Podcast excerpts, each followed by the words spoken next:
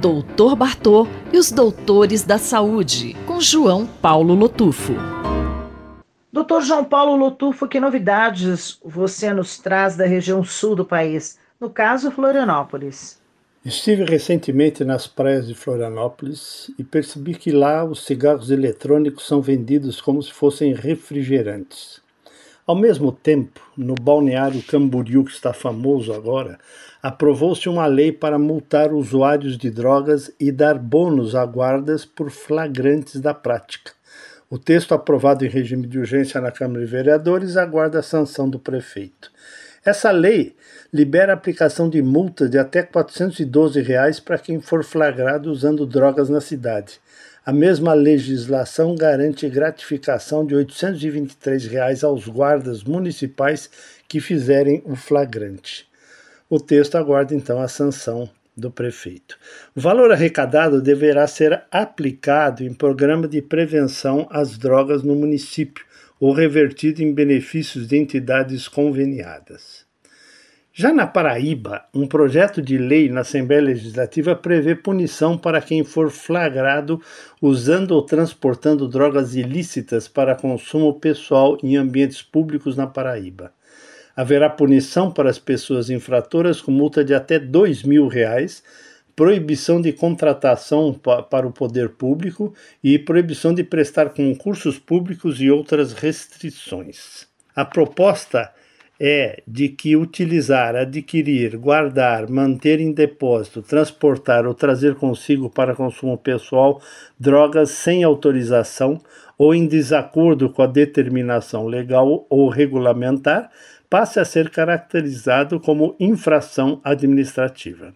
A multa é de mil reais, pode chegar a dois mil reais se a infração for cometida nas dependências ou imediações de escolas, hospitais, entidades estudantis, sociais, culturais, recreativas, esportivas ou beneficentes.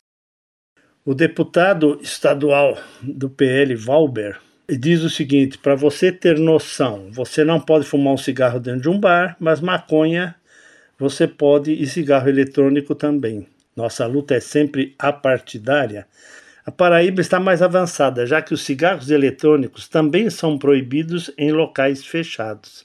Lá passou-se a proibir o uso de cigarros eletrônicos, vaporizadores ou qualquer dispositivo eletrônico para fumar em ambientes fechados de uso coletivo público ou privado, ou seja, a lei de 2009, que já especificava a proibição do uso de cigarros em ambientes fechados, inseriu-se a vedação do uso de cigarros eletrônicos. Doutor Lutu, é importante saber que de norte a sul o país está atento a esse cigarro eletrônico, né?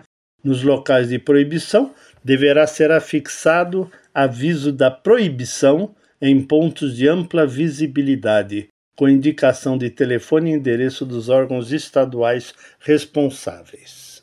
Eu sempre fui a favor que os municípios podem legislar contra algumas coisas em relação às drogas, em relação ao álcool, cigarro eletrônico, etc. Porque Brasília é muito lenta.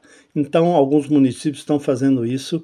Parabéns à Paraíba, parabéns ao Balneário Camboriú, mas a gente precisa ser mais agressivo, porque hoje o cigarro eletrônico é um mal e ele está sendo utilizado por toda a nossa juventude. Eles são estimulados a usar pela propaganda, pelo marketing da indústria, que é a mesma indústria que uh, omitiu os malefícios do cigarro tempos atrás.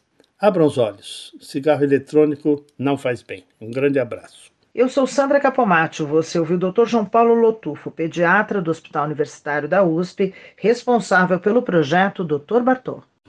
Doutor Bartô e os Doutores da Saúde, com João Paulo Lotufo.